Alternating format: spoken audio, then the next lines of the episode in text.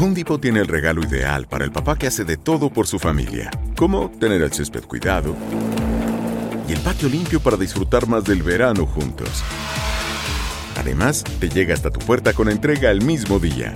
Obtén hasta 150 dólares de descuento en herramientas inalámbricas para exteriores de Milwaukee. El mejor regalo para papá lo encuentras en The Home Depot. Haces más, logras más. Orden artículos seleccionados en inventario antes de las 4 pm, sujeto a disponibilidad. Bienvenidos al podcast de Buenos Días América, la revista radial más completa para los hispanos. Política, salud, economía, tendencia y deporte son algunos de nuestros temas. Bienvenidos.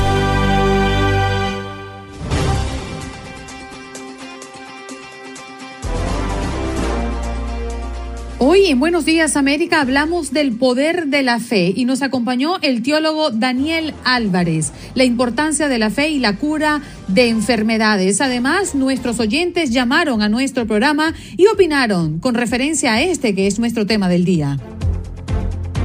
Eileen Cardet y Beatriz Mendoza nos invita a una actividad en el sur de la Florida, en Miami, a propósito de que Eileen Cardet conversará sobre su novela Urano, lanzada con éxito el año pasado, y Beatriz Mendoza leerá extractos de su libro Un mar en calma y otros cuentos de amor y sexo. Además, tuvimos la oportunidad de conversar con Evelyn Linares, portavoz del Seguro Social. Y es que el Seguro Social, a partir de este mes de enero, llega con un nuevo pago gracias al aumento del coste de vida. El aumento es alrededor del 5%. Además, nuestra audiencia ha llamado para hacerle preguntas con referencia al Seguro Social. En deportes, Diego Peña para hablar de la Liga Mexicana y el triunfo de Cruz Azul, el Super Bowl que cada vez está más cerca y otros temas.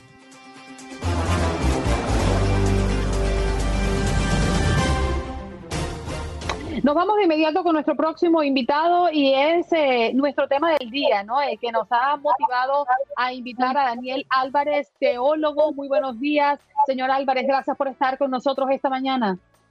Buenos días, gracias por invitarme. Bueno, la importancia de la fe y la cura de enfermedades.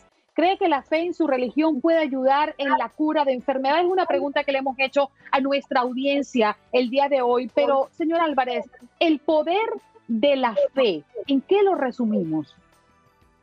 El poder de la fe significa, perdón, estoy un poco aterrado, de que la distancia entre la mente y la realidad está achicada, casi no existe para mí.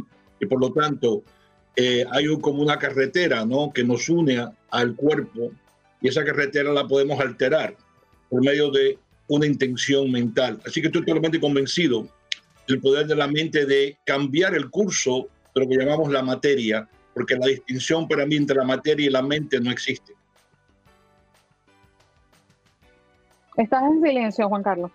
Perdón, básicamente Daniel es como los médicos siempre han explicado que la buena energía ayuda a recomponer nuestro organismo, una actitud positiva.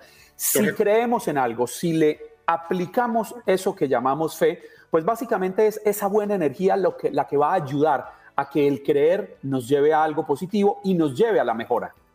Yo uso una palabra clave aquí, la palabra energía. Desde antes sabemos que materia es energía, ¿no? Entonces lo que llamamos materia es siempre una, una manifestación eh, y lo que llamamos mente es otra manifestación de la misma sustancia, no misma entidad. Quiere decir de que, eh, por eso es la metáfora de carretera, es decir, es dos vías, ¿no? En ambas direcciones. Por eso tú y yo sabemos, todos sabemos, los, los que están viendo el programa saben, de que el médico no sana el cuerpo, lo que ayuda al cuerpo a sanarse a sí mismo. Y entonces esa capacidad de sanatoria, de sanidad que ya están intrínsecamente en nosotros, la mente es una forma de canalizar esa energía, con la palabra que tú usaste, para que el sanamiento ocurra. Jesús dice, el que te sana no, no fui yo, tu fe te ha sanado. Es decir, Jesús mismo en los evangelios enfatiza, es la fe. Y eso existe en todas las religiones a través de todo el mundo.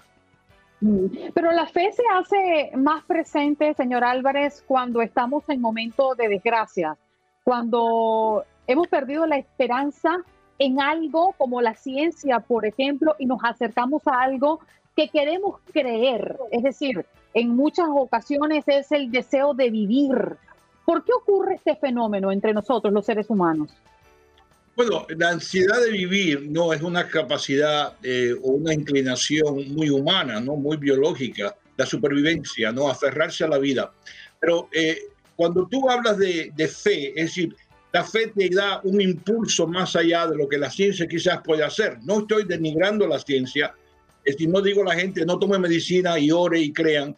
Ambas cosas pueden trabajar juntamente, pero en ciertos casos, un ejemplo clásico, conozco una persona, esto no me lo contaron, el que tuvo un paro renal, tuvo que ir a hacerse diálisis, le oró a la Virgen de la Caridad del Cobre, le dijo, por favor, sáname, sáname. ¿Sabe qué ocurrió?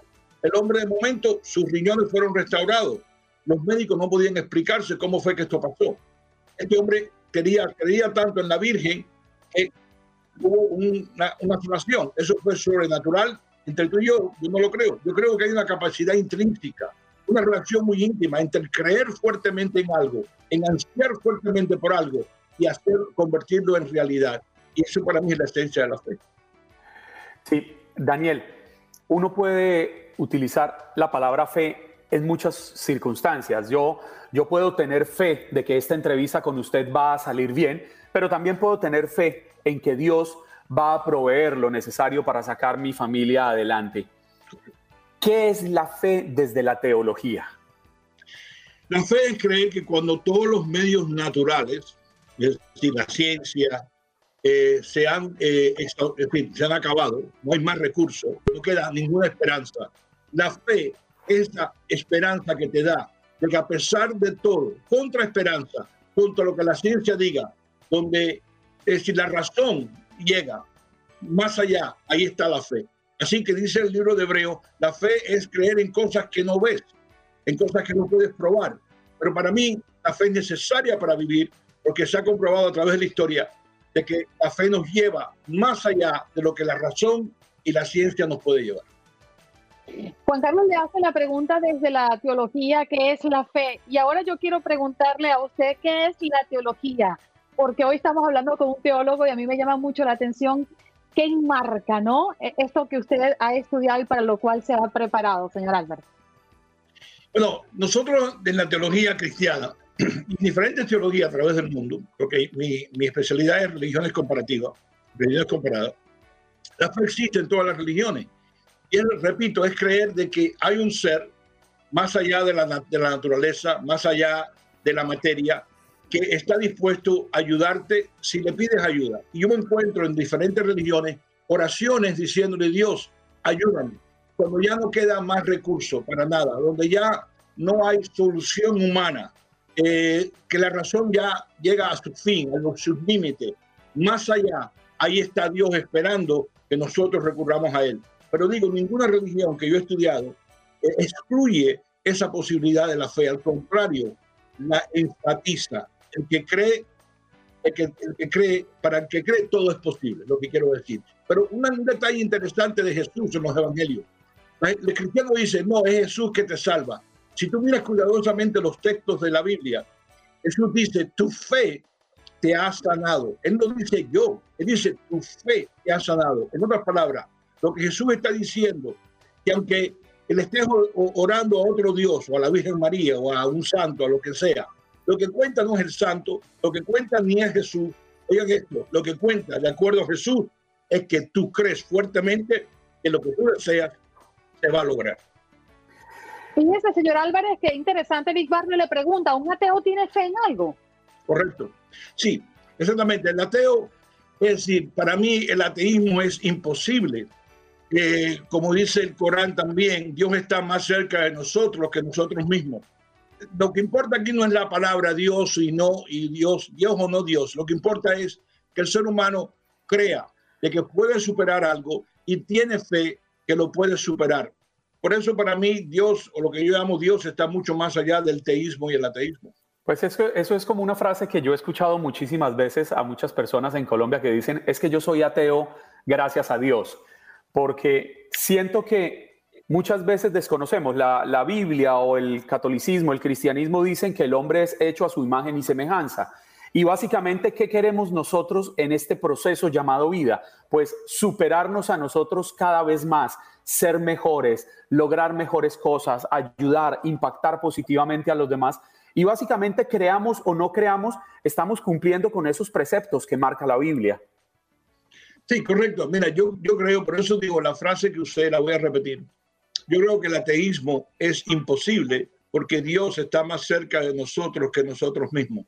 Mira, yo creo mucho de que el ser humano tiene una capacidad de creer, una capacidad de ser inspirado a hacer el bien, y para mí eso es lo que yo llamo Dios. Hay una capacidad interna en nosotros. Y esa misma capacidad es la raíz que nos lleva también a ser sanado. Ese hombre que yo mencioné no creía en la Virgen María, eh, no creía en Dios, no va a misa, no practica ninguna religión, pero en un momento de desesperación se aferra a la fe y se recuerda que una vez tuvo fe en la Virgen María. Francamente, no creo que la Virgen María lo sanó. Lo que lo sanó a él fue la fe. Y ese es el misterio de la mente, el misterio de la fe, que mucha gente no entiende. La queremos asociar a un Dios particular, sea cristiano, sea musulmán, sea hindú. Yo creo que el misterio está aquí, en nosotros. Y esa, esa, esa capacidad de nosotros de creer, de tener la esperanza que algo que parece imposible se va a convertir en realidad. Ese es el misterio de la fe para mí.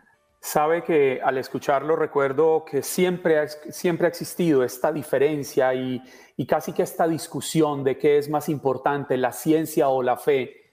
¿Usted cree que algún día podremos caminar ese sendero sin necesidad de enfrentarlas, sino simplemente unirlas para entendernos y salir adelante como humanidad?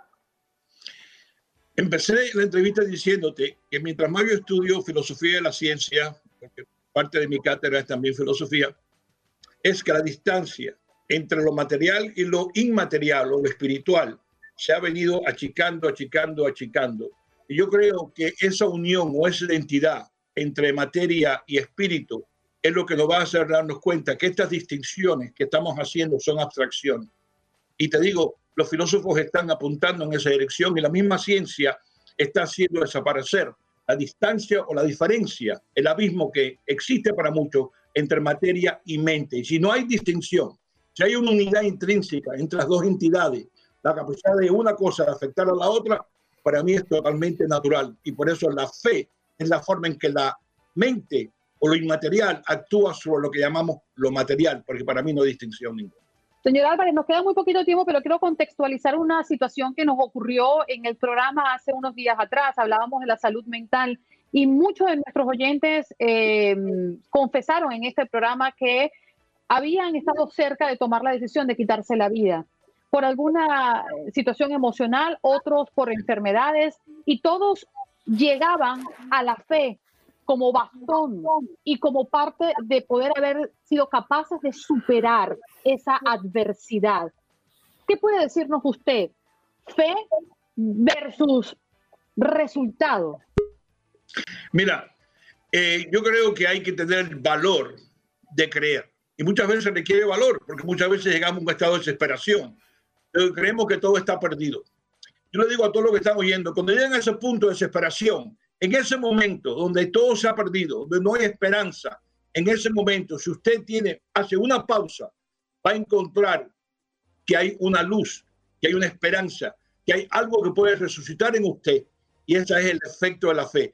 La, la cosa que yo recomiendo es no te dejes vencer por las fuerzas del no ser y siga afirmando el ser, porque esa capacidad está en ti. Mm. Señor Daniel, gracias por estar esta mañana con nosotros para hablar de un tema tan polémico y seguramente un tema tan profundo para muchos de nosotros, la fe. Gracias por estar aquí. Gracias. Bien, Daniel Álvarez, teólogo, hoy en Buenos Días América, hablando del poder de la fe. Bueno, recuerde usted que puede llamar al 1-833-867-2346 nuestro punto de contacto, nuestra línea telefónica para que usted interactúe con nosotros. Y si usted quiere hablar de la, gasolina, pues siéntase libre de hacerlo. Este programa es suyo. Vámonos con Luis. Adelante, Luis. ¿De dónde nos llamas? Buenos días, buenos días, Andreina. ¿Cómo estás todo? Muy bien, ¿a ti cómo te ha ido? ¿Qué ánimo? ¿Dónde te encuentras? Bien, bien, bien, por aquí, por New Jersey, ya tú sabes, pues eh, precisamente ahora mismo estoy en en el área de Sicoco, Nueva Jersey. Mira, Andreina, la fe mueve montañas. Porque todas las situaciones que yo he pasado en mi vida, yo siempre le he pedido a mi Virgencita de la Altagracia y siempre he salido bien de todo. Y estoy, no estoy de acuerdo, eso que ha pasado en la escuela, que alejaron a Dios de la escuela, de toda la escuela del mundo, ya no se puede predicar, ni se puede hablar, ni orar, ni nada en la, en la escuela. Deberían de nuevo poner por lo menos 15 minutos a los que estén de acuerdo y a los que no, que se cojan un, un tiempecito. Así que eh, felicidades en su programa y que la pasen bien. Bien, muchas gracias Luis. Vámonos con Ramón. Ramón, ¿tú qué opinas y de dónde nos llamas? de Nueva York. Buenos días para usted, para su equipo y para los, todos Radio Escucho. El que no tiene fe no está vivo y el que no tiene fe se mete en problemas porque la fe llama al Espíritu Santo y el Espíritu Santo es que te cura. El cuerpo cura el cuerpo, pero es la fe, no es la medicina. Es la fe que usted se la toma. Buenos días, que el Señor los bendiga a todos. Bien, gracias Ramón por comunicarte con nosotros.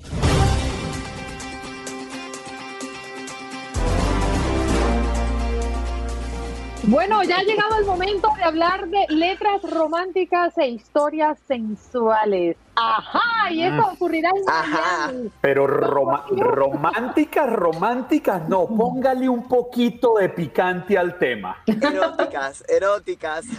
Y como Eso todo el día de San Valentín, las escritoras y periodistas Eileen Cardet y Beatriz Mendoza harán una presentación de sus libros titulada Romance en Miami en la sala Catarsis del Teatro Trail. En el evento participa Eileen Cardet de Univisión 23, nuestra querida compañera quien nos acompaña en las noticias en Miami y también estaremos eh, deleitándonos de Beatriz, que también está conectada con nosotros en este momento, Beatriz Mendoza, con un libro también extraordinario que ya nos va a contar. ¿Cómo están, chicas? Gracias Buenos por ofrecernos romance. Mm. Súper, súper romántico. Los esperamos allá. Tenemos todo preparado. Eileen y yo eh, mm, ya nos hemos reunido, nos conocíamos cuando yo trabajé en Univisión y en la Feria del Libro nos reencontramos.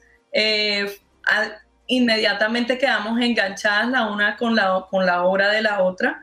Eh, escribió una novela eh, de tema erótico con denuncia social. Ella les va, ella les va a contar. Y mi libro es un libro de cuentos que se llama Un mar en calma y otros cuentos de amor y sexo. Se me olvidó el nombre. Pero yo Un tengo, mar en calma, un mar, Los nervios, un los mar en nervios. calma, un mar en yo calma. tengo, yo tengo una pregunta para arrancar y de pronto me salgo un poquito del tema. ¿Es estrictamente necesario ser así de hermosas para escribir literatura erótica? Eh, Porque las dos Ya son pasaste, periodistas, Michael. las dos son bellísimas. Gracias. Mira, lo que nos pasó a Beatriz y a mí fue bastante interesante porque como de- decía Beatriz, nos reconectamos, ¿no? En la Feria del Libro de Miami, ambas fuimos invitadas y nos intercambiamos libros.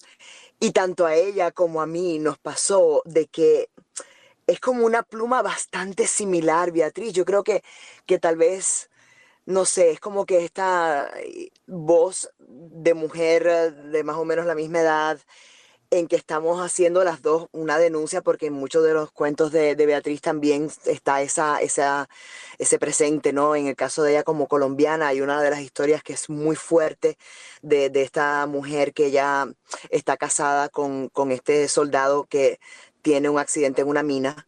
Y, y regresa, pero esa, esa temática colombiana de lo que ha sufrido el pueblo colombiano, pues está ahí en denuncia. Eh, y yo de verdad que me vi reflejada y decía, wow, esto, esto yo lo hubiese escrito más o menos así. Cuando la llamo y le digo, mira, me terminé el libro, no sé qué, no sé cuánto, y ella me dice, yo me terminé el tuyo, pues a ella le pasó más o menos lo mismo. Me dice, Eileen, es que es como bastante similar, ¿no es así, Beatriz? Sí, sí, así es. Eh, de hecho, eh, ayer estaba en otra charla y en mi libro hay un cuento sobre una empleada doméstica. Y en tu novela también hay una situación con una empleada doméstica. Entonces, eh, nuestros libros tratan, eh, por ejemplo, el tema del consenso, porque a pesar de que la relación de mi empleada doméstica con su patrón es consensual, alguna lectora me dijo, pero ¿cómo puede haber consenso cuando hay una relación de poder? ¿No? Entonces, pues eh, eh, es, es- son, eso es delicioso, porque los lectores encuentran eh, aristas que uno como escritor a veces no ve. Entonces eso es lo que vamos a hacer mañana en la sala Catarsis, reunirnos con nuestros lectores, que nos hagan preguntas.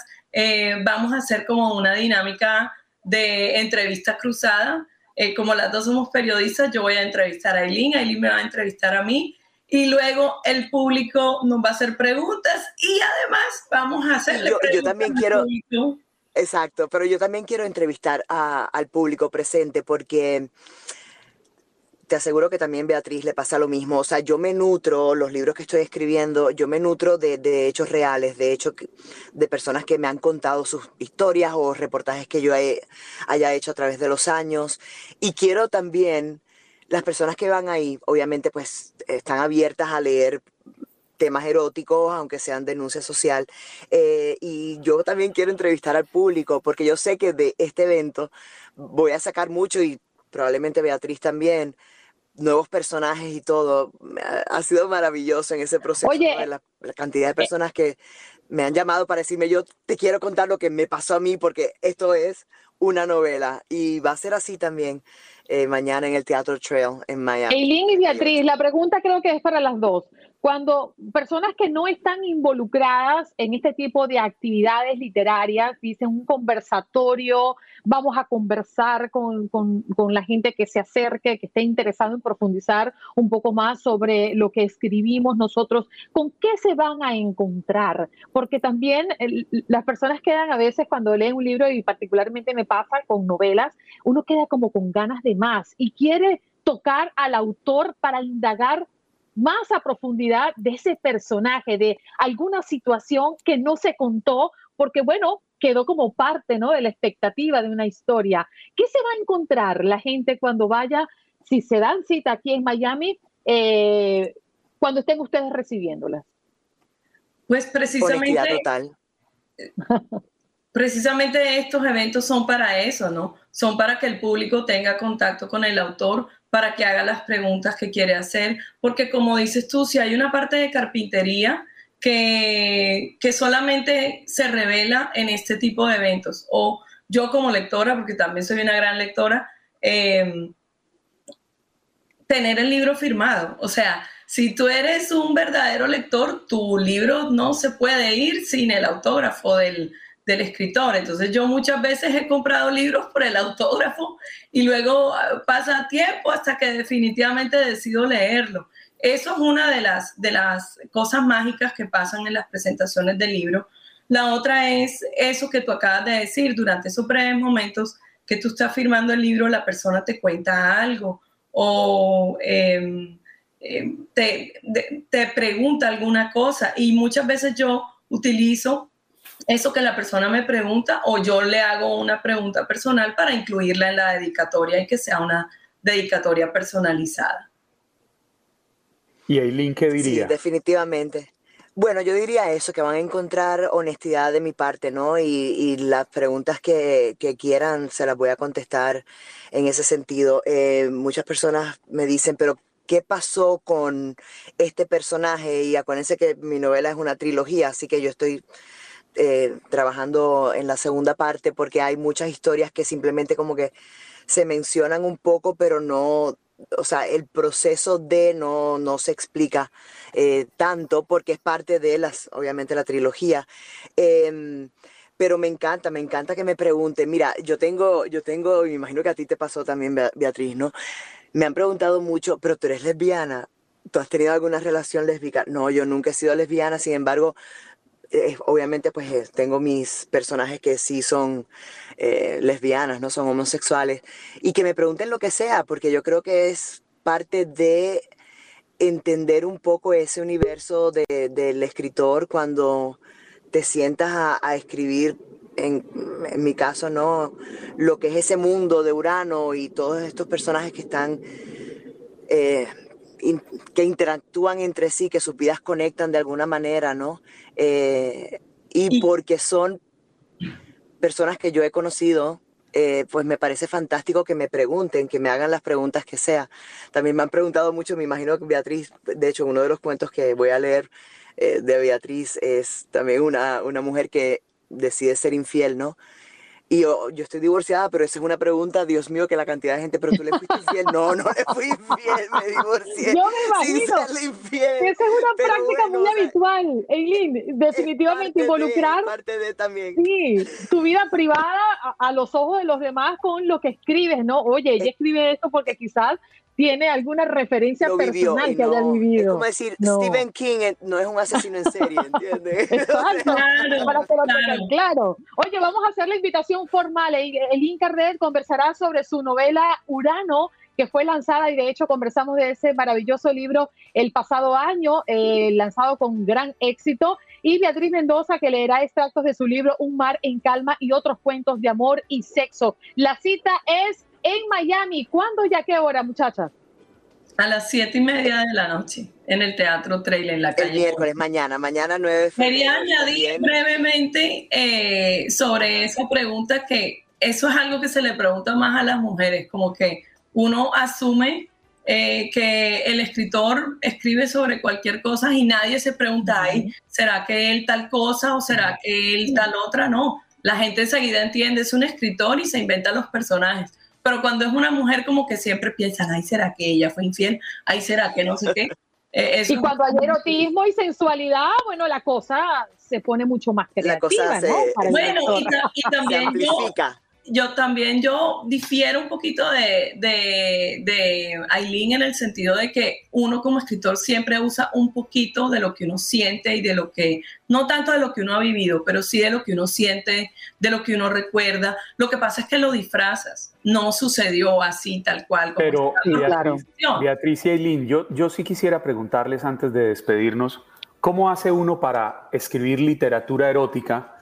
Sin cruzar esa línea tan invisible que pudiera rayar en la pornografía, que es lo que llega a incomodar a un sector del público. Finalmente, quienes escriben libros o quienes escribimos historias, pues tratamos de transmitir algo que las personas sientan. Entonces, obviamente, cuando se escribe literatura erótica, se busca generar una excitación en la persona que está leyendo. Pero ¿cómo no rayar en la vulgaridad? Pues eh, yo, si quieres, responde tú ahí. Em, mira, en, las diferentes escenas que yo tengo eróticas, ¿no? Entre, ya sea, que son varias, ¿no? Esta mujer que le es infiel al esposo, eh, este magnate de bienes raíces con su empleada doméstica, que él es un sádico, esta mujer que por primera vez en su vida decide eh, lanzarse en una relación lésbica. Yo lo escribí de forma, no sé, o sea, yo simplemente desaparecía de ahí y simplemente, o sea, Eileen Cardé desaparecía y yo me metía como que en el personaje y me fluyó como me fluyó. Eh, ¿Cómo no? O sea, no, a la hora de escribir, lo que quiero decir es que a la hora de escribir yo no, pensaba, ay, tengo que frenarme o, darme rienda suelta para no cruzar esa línea con la pornografía barata, ¿no? Eh, no lo hice, simplemente lo que salió y lo que escribí, pues fluyó. Nunca me cuestioné, ay, esto estará demasiado fuerte o esto rayará con la pornografía. Eh, sí, después de haber terminado esos capítulos, Obviamente cuando los volví a leer decía, ok, esto está muy fuerte, pero no raya con, ser vulgar, no raya con, con ser pornográfico, pero es bien interesante porque también depende de cada lector. He tenido personas que me han dicho, ay, pero si tu novela es una novela fresa, no, tiene, no es tan fuerte nada. Y otra gente me ha dicho, Eileen, ¿entiendes? Así que yo creo que también depende del bagaje con que el lector asuma eh, el, mundo de, la lectura o de, la novela en este caso. Sí, estoy, eh, de, acuerdo contigo 100% porque también depende mucho del lector. Un lector eh, de pronto un poco moralista ni siquiera se va, ni siquiera va a agarrar el libro, ¿no?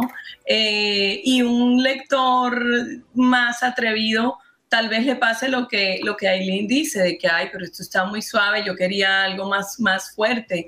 Eh, y, la, la, realidad es que eh, en los libros se escriben en la reescritura. eh, hablando con Aileen, yo intuyo que el proceso de ella fue un poco como de escritura automática, como ella dijo, de, desaparecer y escuchar la voz del narrador y de los personajes.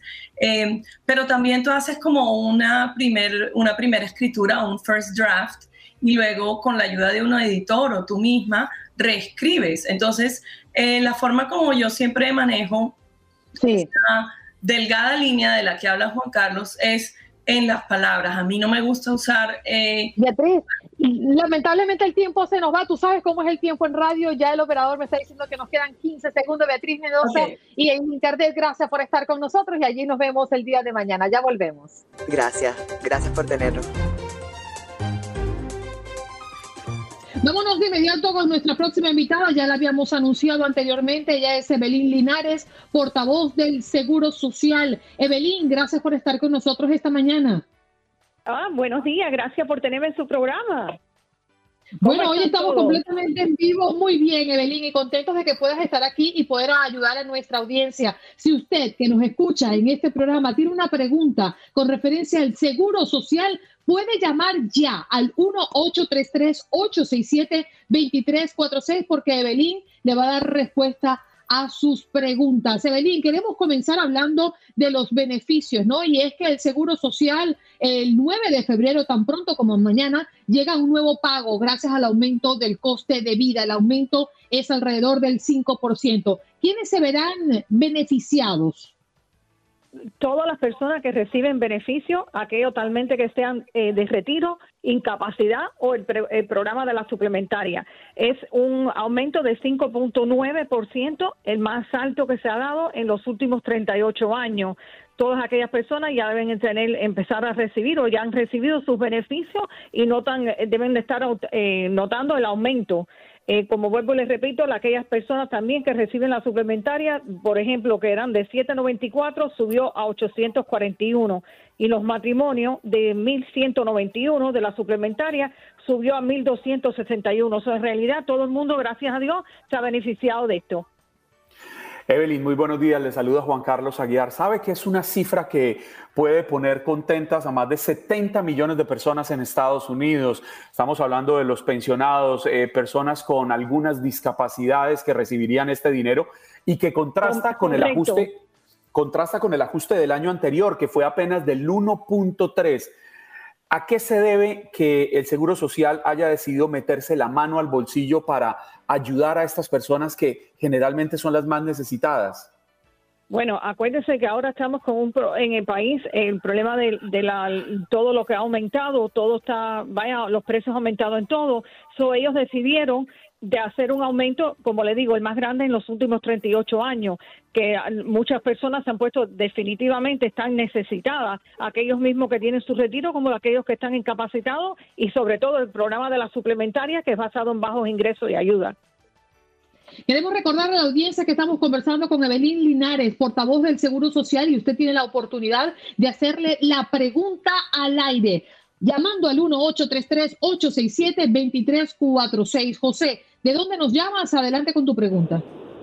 Buenos días, Andreina. Muchas gracias por la invitación de la licenciada Linares. Realmente felicidades por el programa, muy diverso y que para adelante. La pregunta para mí era como yo me estoy retirando ya dentro de seis meses y he recibido un estima de 2.120. Yo quisiera preguntarle a la doctora Linares cuánto es el porcentaje de taxes que a mí me tiene que quitar para ese entonces. Acuérdese, todo lo que sea eh, que usted trabaje es eh, tributable. Los taxes van a depender de, de lo que usted, o sea, trabaja al final, o sea, cuando usted se retire, le van a dar exactamente lo que usted, si ahora ve, es un aproximado, el día que usted se retire, lo llevan a la actualidad de la cantidad. Después de eso, si usted se retira con edad completa de full retirement age, que le dicen una, el, retiro completo, usted puede ganar lo que sea. Ahora, si se está retirando, jubilando temprano, hay un límite de los 62 a los 65, que es 19.560. Igual que si usted se está retirando de los 65 hasta la edad de retiro suyo, es 51.960. O sea, si se pasa de esa cantidad, por cada dos dólares tiene que regresar uno de regreso. Evelyn, eh, también tenemos a Gregorio que quiere hacerte una pregunta. Adelante, Gregorio, cuéntanos de dónde llamas. Hola, Andreina, buenos días. Mira, este, ah, quería hacer una pregunta a la persona del Seguro Social. Yo trabajé muchos años con mi seguro, con el seguro social del eh, un seguro, se puede decir chueco, si me entiendes, por casi 16 años. Después que arreglé mis papeles, o sea, ah, únicamente he obtenido el beneficio del, de, de, ahí para adelante, pero podría hacer algo para recuperar el dinero que, que obtuve o que hice durante esos 17 años con el otro Fíjese, seguro. Eso de, depende lo que usted ha hecho. Si usted ha hecho taxes, income taxes, usted tiene los income taxes, debe llamar a la oficina local suya, la más que le, queda acá. En el website de nosotros hay un localizador por el zip code. Llame a su oficina, saca una cita y así le, dice que tiene, si tiene los taxes, sí. Si usted tiene ya los taxes hechos de esos tiempos, sí como no, le cuentan. Mm, bien, gracias Gregorio por llamar. Vámonos con Luis. ¿De dónde nos llamas? Adelante con tu pregunta. Buenos días, le llamo desde Nueva York. Mi pregunta es parecida a la que hizo el señor, pero con la diferencia es que yo tengo un ITIN number que yo he pagado los taxes más o menos como 20 años hasta la fecha. Yo ya tengo 66 años y yo ya estoy en proceso de arreglar mis documentos. Estoy esperando únicamente por la demora de, me imagino, de inmigración, estoy esperando la, la, carta de trabajo y el ITIN por cuanto yo estoy arreglando mis documentos. Yo puedo hacer ese traspaso de todo eso, ese pago de los, de los taxes con mi ITIN number al cuando ya venga mis, mi, mi Social Security para la... Usted debe tener, lo primero que tiene que hacer es aplicar, lo primero que tiene que hacer es aplicar para un seguro social. Cuando usted tenga el número social, usted coja todos los taxes que tiene y vuelvo y repito, llame a la oficina local suya para que le explique que de los EIN numbers que usted tiene, o sea, lo que usted reportó y los tiene los documentos y ya usted tiene su número social. Y ahí le van a explicar mm. todo el proceso. Acuérdese que eso depende de migración también. Las líneas están llenas y nosotros complacidos de que podamos servirle esta mañana gracias a la participación de Evelyn Linares, quien es la portavoz del Seguro Social, que ha venido gentilmente a nuestro programa para darle respuesta a nuestra audiencia. Juan, ¿de dónde nos llamas y tu pregunta?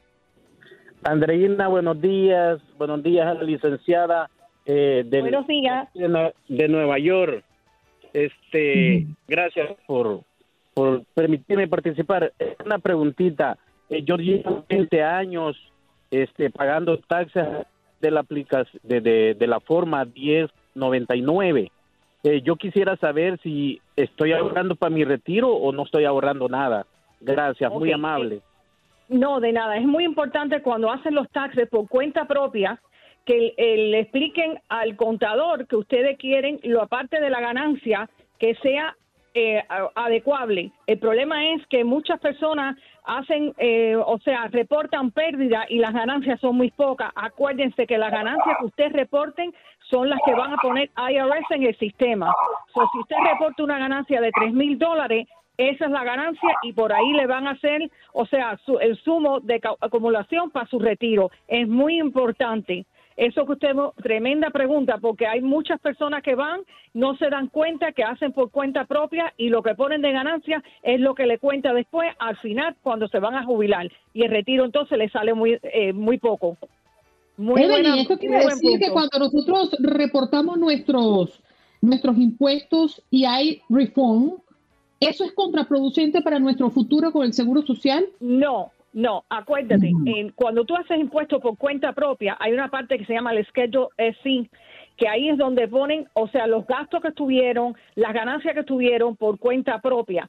Esas ganancias de la que ponen, de que reportaron ganancia, es la que va en la que le va acumulando para el retiro. No necesariamente porque haya sido un monto, por decir 30 mil dólares y pongan 20 mil dólares de pérdida, más esto y lo otro, y que le salga una ganancia de 5 mil, eso es lo que le van a poner. Es muy importante de que hablen con sus contadores para que al final, cuando se vayan a jubilar, que necesiten su dinerito, no se encuentre con el fenómeno después que es muy bajo. De acuerdo. Julia, adelante con tu pregunta. ¿De dónde nos llamas? Ah, buenos días, gracias por esta oportunidad. Eh, llamo desde Newark, New Jersey. Adelante. Esta es mi pregunta para la señora. Señora, este, me contenté muchísimo, sí, cuando vi el aumento, porque sí es extraordinario.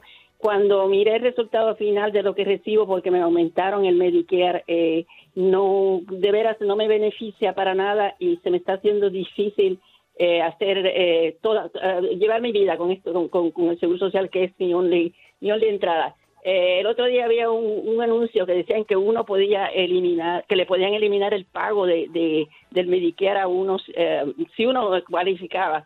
Pero yo no sabía si eso era un scam o what. ¿Me puede decir qué hay de cierto en eso? Le voy a explicar la parte de la Florida, ¿ok? Yo no estoy muy, eh, como es en la parte de lo que es el Estado con el QB Program. Nosotros aquí en la Florida tenemos un programa que me aseguro que en Nueva York hay, que es del Estado. El Estado, aquellas personas que tengan un, una jubilación baja, eh, puede ser que sean elegibles lo que nosotros le decimos el state buy-in, que el programa del Estado le paga la parte B y no le deducen la parte B. Averígüese en el estado local, las oficinas locales de ustedes. Bien, se nos acorta el tiempo, pero tenemos a María, que también está en la línea. Adelante, ¿de dónde nos llamas? Buenos días, estoy llamando de New Jersey.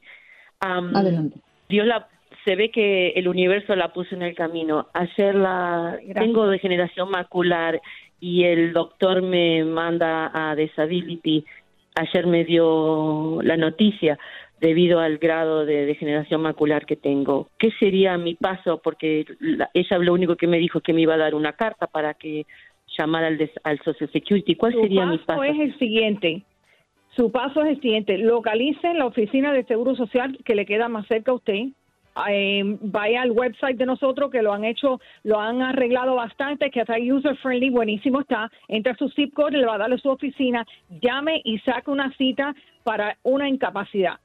Ahí le van a tomar toda la información, le van a pedir lo que exactamente le hace falta, tenga la, la información médica, eh, los teléfonos, la dirección, todo, todo, todo, para que le hagan su incapacidad y ellos mandan la aplicación a lo que nosotros le decimos el TDS y ahí se encargan. Ese es su primer paso. Evelyn, gracias por estar esta mañana con nosotros. El tiempo siempre se hace corto cuando hablamos del seguro social en este programa. Muchísimas gracias por tenerme en su programa. Es un placer. Bendiciones a todo el mundo y la verdad, mucho éxito en su programa. Bien, muchas gracias a usted, Evelyn Linares, portavoz del Seguro Social, hoy respondiendo las preguntas de nuestros oyentes. Ya volvemos.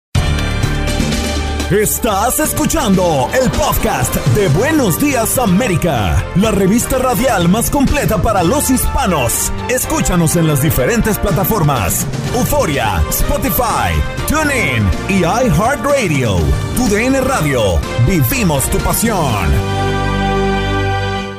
The Home tiene el regalo ideal para el papá que hace de todo por su familia, como tener el césped cuidado y el patio limpio para disfrutar más del verano juntos. Además, te llega hasta tu puerta con entrega el mismo día. Obtén hasta 150 dólares de descuento en herramientas inalámbricas para exteriores de Milwaukee. El mejor regalo para papá lo encuentras en The Home Depot. Haces más, logras más. Ordena artículos seleccionados en inventario antes de las 4 pm, sujeto a disponibilidad. Dicen los grandes, la liga se gana partido a partido. Partido a partido. En Buenos Días América, Contacto Deportivo. Y al otro que estamos esperando el viernes en Miami, Diego Peña, ¿cómo estás, cariño mío? ¿Cómo van los preparativos? Estas son las No, todavía mañanitas. no estás famoso. Dios No, mío. No, no, No, no, es que el no, cumpleaños no. Gabriel Sainz. ¿Hoy? Sí, hoy Gabriel Sainz cumpleaños. Nos enteramos en vivo. ¿Qué dijiste? Eh, son para mí. No, pero yo canto horrible, Andreina. Ya para, para, para. O sea, me, me rompo una cuerda bucal y no voy a poder volver a narrar. Bucal, muy bien, me parece extraordinario que se te rompa una cuerda bucal. Uy. Como sea bucal, avísanos porque estás en problemas. Sí, de acuerdo. Eh, hoy- Oye, mi querido Diego, vamos a hablar del Cruz Azul que gana en esta jornada de juego reprogramado. Antes de continuar con la información deportiva, Andreina, quiero hacer un juego. Eh, no sé si se acuerdan, eh, para dar la información de forma divertida. Eh, tengo una dinámica. ¿Se acuerdan de aquel juego de Adivina quién? Sí. sí, ok. Pues ahora vamos a hablar de alguna forma en donde adivinemos el personaje, el, personaje, mejor dicho. Vamos a quedar muy mal, Juan Carlos. Yo me voy por hoy. Sí, ok. se retira Clara Truyenque. Entonces, ¿hablamos de Cruz Azul? No, no, no, el juego, el juego, me gusta. No, no, no, pero nada más es con el tono de voz, el mío. Eh, mira, hello, eh, la máquina cementera de Cruz Azul. ¿Qué, Diego, ¿qué estás haciendo, Diego? ¿Qué desayunó? ¿Qué desayunó Diego eh, hoy? Diego, no, espérate, pero lo voy a hacer con todos, ¿eh? Lo, voy a hacer con todos. Ok, ok, listo. No, nada más contigo, Andreina. Ok, listo, ya supimos.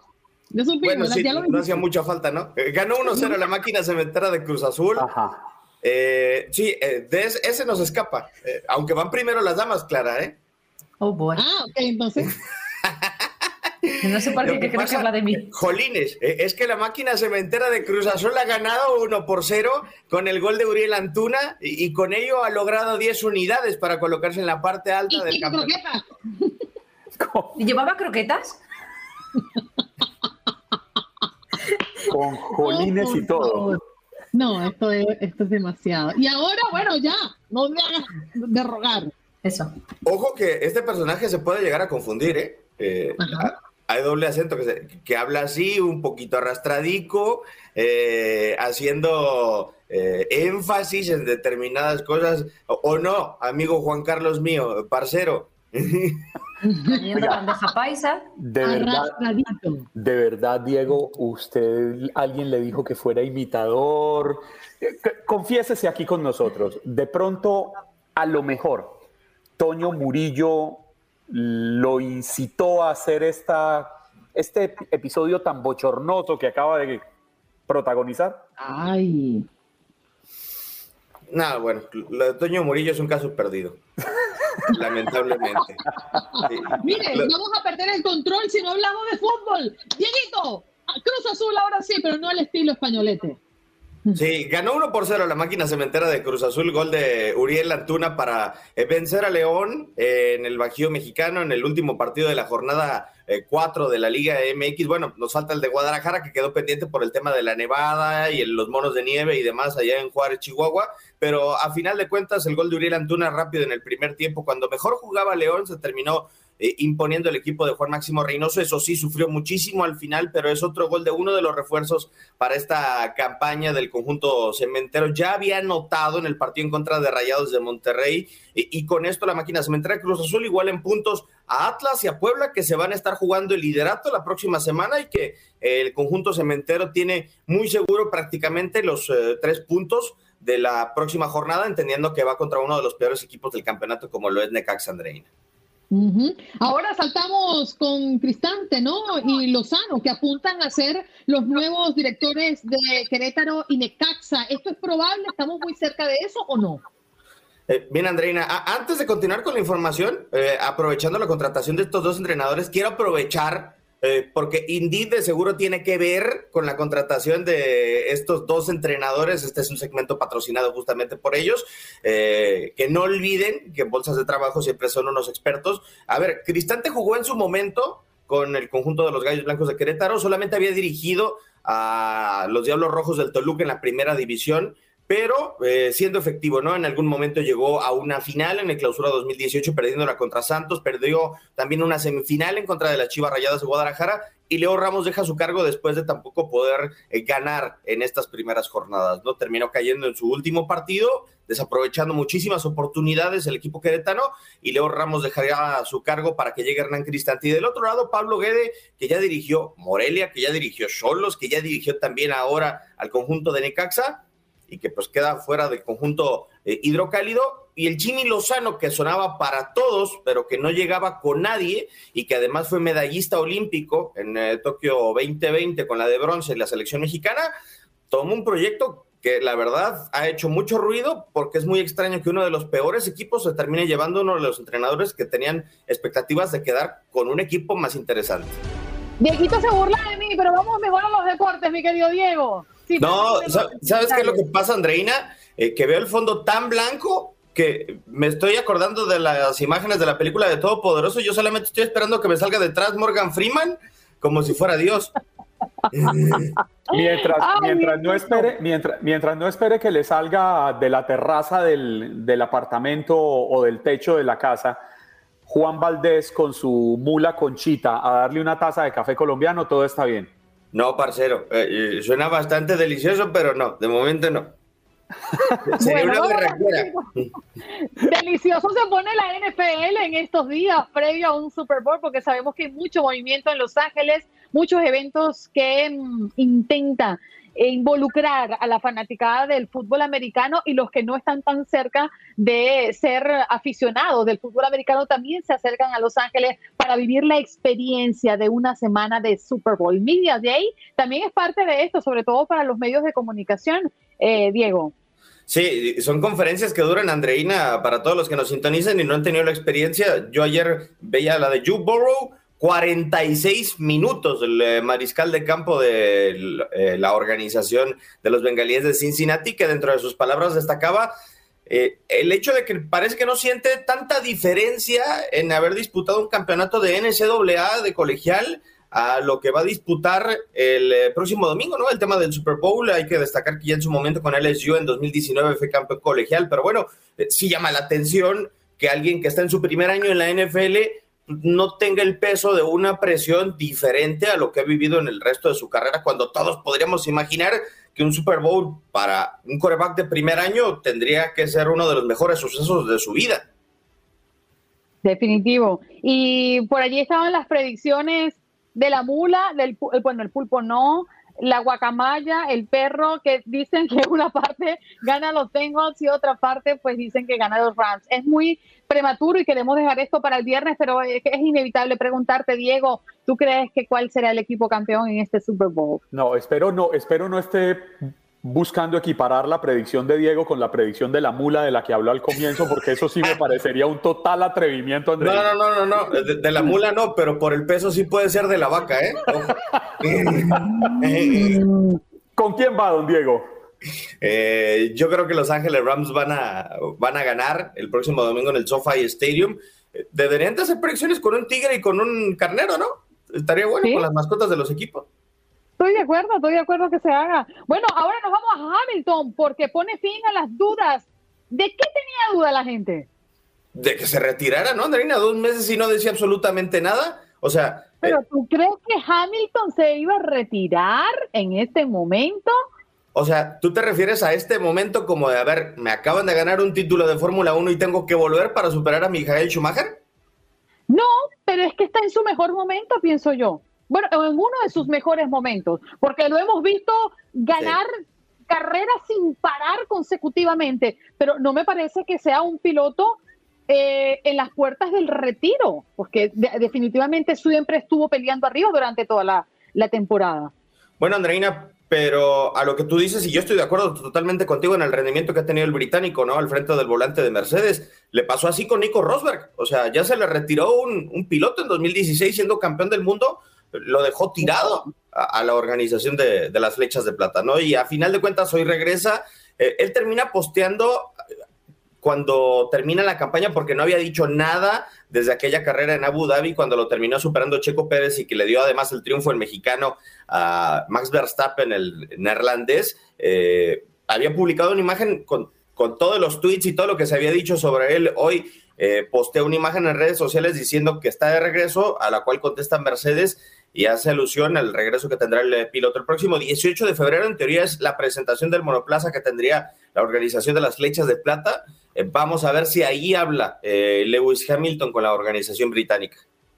Bien. Bueno, Dieguito, nos despedimos de ti. Gracias por estar esta mañana con nosotros y viene un fin de semana muy entretenido. Sí, claro, con tu cumpleaños, pero este segmento, antes les digo que es patrocinado por Indeed, para que no pierdan todos los detalles del mundo de los deportes, Andreina. Eh, me enlazan y yo canto. Estas son las mañanitas Ay, Dios mío, Dios, que cantan. Agarre con ese- ¡Fuera! ¡Fuera para la! Diego, me contaron que usted el viernes viene a la reunión de Andreina Gandica. Sí. Qué bueno darle un abrazo personalmente. Sí, claro. Chao. Eh, eh, yo espero el charter, ¿eh? No, no. Ay, viejito, te esperamos en Miami. Abrazo. Seguro. Vámonos a Houston. Allí está César Procel, pero no se equivoquen, que él es, escuchen ustedes. Qué bárbaro, qué guapo estoy, qué bárbaro.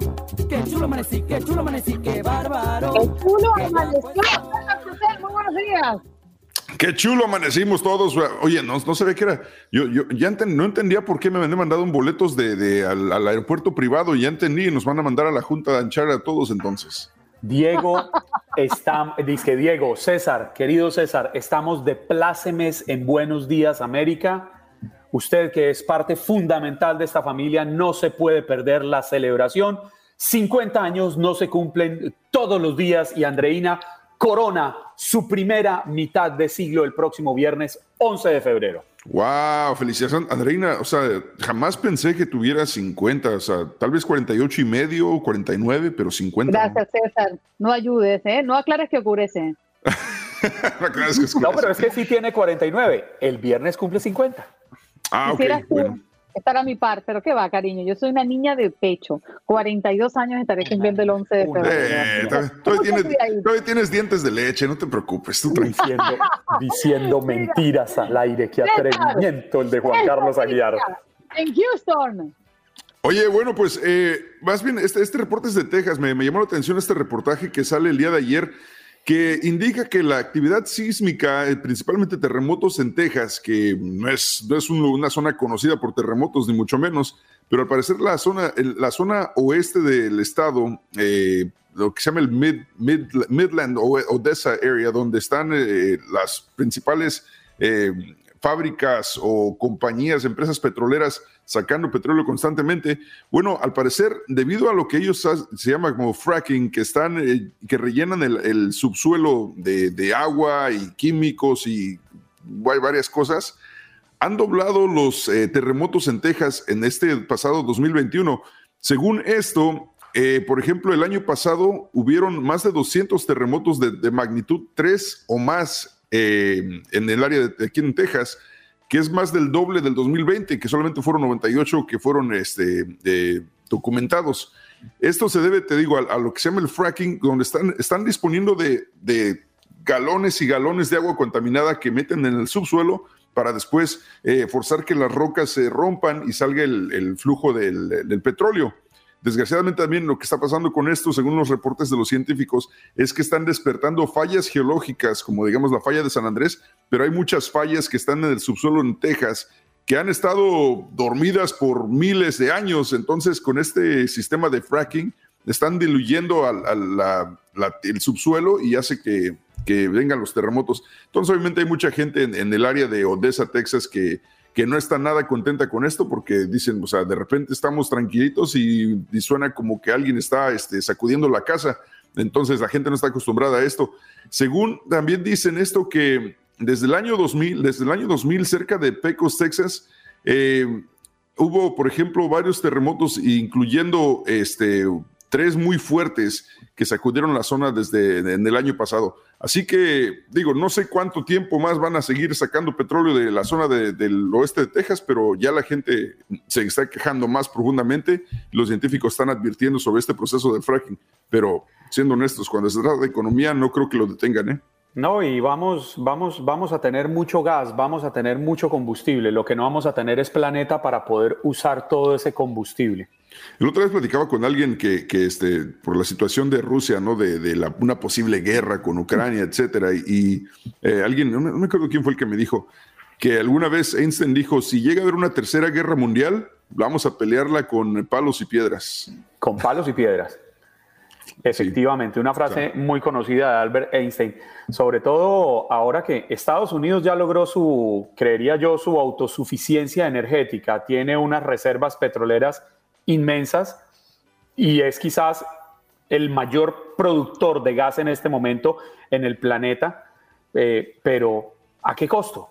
Efectivamente, el, el- el fraccionamiento hidráulico que se está haciendo de todas estas capas, pues está dejando una desestabilización en esta que es la primera capa donde nos encontramos. ¿A dónde van a quedar estas cuatro paredes donde cada uno de nosotros estamos, donde creemos estar seguros por cuenta de estar desestabilizando lo que hay debajo? Totalmente de acuerdo y, recordemos ya, el, mundo ya se está moviendo un poquito más hacia energía eléctrica, hacia energía solar, pero faltan muchísimos años para eso. Y otra cosa que también debemos de tomar en cuenta es que Estados Unidos tiene reserva para como para 100 años ya de petróleo, entonces eh, a veces uno puede cuestionar si es necesario que sigan escarbando en este momento. Es en Texas, ¿no? Donde están las famosas cavernas estas inmensas, donde Estados Unidos tiene su gran cantidad de petróleo almacenado, cavernas naturales que fueron acondicionadas para almacenar petróleo. A ese punto hemos llegado. Sí, exacto, exacto. O sea, son 100 años de petróleo eh, ya listo para cualquier momento, así que eh, tal vez puedes ah, discutir que no hay necesidad de seguir eh, excavando, pero los bienes, los, los intereses monetarios son más importantes muchas veces que la vida humana, ¿no? Desgraciadamente. Bien, César, nos reencontramos contigo en tan solo minutitos en Encanchados. Claro que sí, a las 10 de la mañana hora centro, como todos los días a través de esta estación 93.3 FM en Houston y en la aplicación de Euforia en toda la nación. Que tengan, Andreina, bueno, y no me has dicho que, cómo vas a celebrar, qué, qué, qué planes hay, cómo vamos a hacerlo. perdón, Andreina, yo me le, perdóneme, yo me le atravieso. César, ella va a celebrar por todo lo alto conmigo por todo lo alto. O sea, van a ir en un vuelo de algún lado. No, no, por todo lo alto es celebrar conmigo. Ah, bueno, oye, pues hablando todo lo alto, ¿por qué? Si vas a cumplir 50, brinca de un avión paracaídas. Sí, no, mira, voy a aclararlo porque es que una verdad, perdón, una mentira dicha muchas veces se convierte en verdad. Así que no estaré cumpliendo 50 años. Juan Carlos, quédate quieto. Porque ya aquí la gente enganchada dice 50, pero pareces de 35, muy hermosa. Con mucho respeto, dice Gustavo. Se ve bien. Se ve bien. Oh my God. diría, Tony de diría Tony de Andrades. ¡Qué bien! ¡Qué bien! César, gracias. Un abrazo. Vente para Miami. Aquí la vamos a pasar, bueno, viernes por la noche. Estás invitado. Vámonos a Miami a comer al knife. Ven, vámonos. Gracias por acompañarnos en nuestro podcast. Buenos días América. Y recuerda que también puedes seguirnos en nuestras redes sociales. Buenos días AM en Facebook y en Instagram. Arroba Buenos días América. AM. Nos escuchamos en la próxima. The Home Depot tiene el regalo ideal para el papá que hace de todo por su familia. Como tener el césped cuidado y el patio limpio para disfrutar más del verano juntos. Además, te llega hasta tu puerta con entrega el mismo día. Obtén hasta 150 dólares de descuento en herramientas inalámbricas para exteriores de Milwaukee. El mejor regalo para papá lo encuentras en The Home Depot. Haces más, logras más. Orden artículos seleccionados en inventario antes de las 4 pm, sujeto a disponibilidad.